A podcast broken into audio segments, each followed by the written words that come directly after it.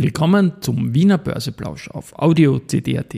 Heute ist Donnerstag, der 1. Juni 2023 und mein Name ist Christian Drastil. An meiner Haut lasse ich nur Wasser und CD. Heute Abend ist Wiener Börsepreis. Ich werde einen Sprung vorbeischauen. Morgen gibt es dann natürlich mehr dazu, aber auch heute viele spannende Themen im Plausch mit dem Motto Market and Me. Here's Market and Me,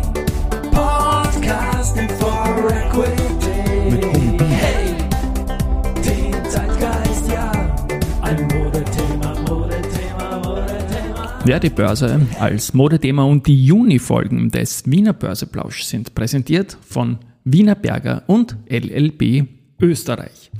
Ja, 3057,4 Punkte, jetzt um 11.45 Uhr, ein Plus von 0,49 Prozent.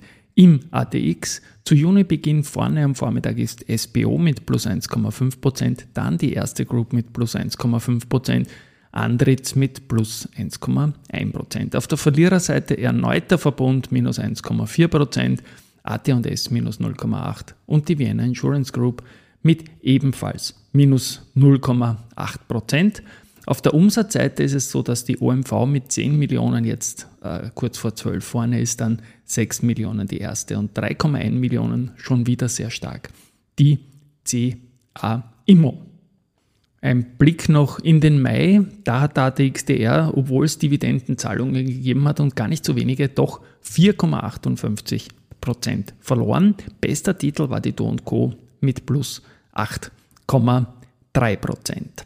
Gut, als nächstes schauen wir mal kurz auf unseren Cordoba Cup 78. Da ist es so, dass gestern ausgeschieden sind fünf Titel: Lansing, Porsche, Allianz, BASF, Siemens, Energy.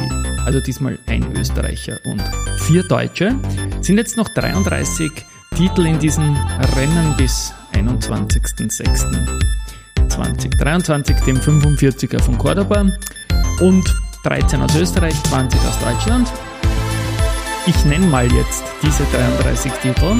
Agrana, Airbus, Amag, Bayer, BMW, Brenntag, CA Immo, Commerzbank, Deutsche Bank, E.ON, Erste Group, Flughafen Wien, Hannover Rück, Heidelberg Zement, Immofinanz, Marinomed, Mercedes, Merck, Münchner Rück, äh, Österreichische Post, Pira Mobility, Porsche, Quergen, RBI, Semperit, Siemens, Siemens Healthineers, Simrise, Telekom Austria, Unica Volkswagen Vorzug, Vonovia und Wienerberger.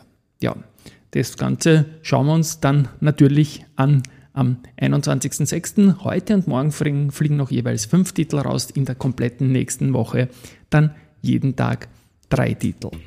Keine harte Pause, Geschichte wird gemacht, CD voran. Ja, Börsegeschichte gibt es auch und zwar heute vor 16 Jahren. Am 1.6.2007 hat Palfinger das Alltime High gehabt mit 42,8 Millionen. Nein, 42,8 Euro. Ich habe jetzt schon wieder in die nächste Zelle geschaut und da stand was von Jahreszahlen drin. Nein, es waren natürlich 42,8 Euro. Sorry. Muss heute alles ein bisschen schnell gehen. Am Abend, wie gesagt, der Wiener Börsepreis und da werde ich auf jeden Fall einen Sprung vorbeischauen und dann morgen über die Sieger berichten.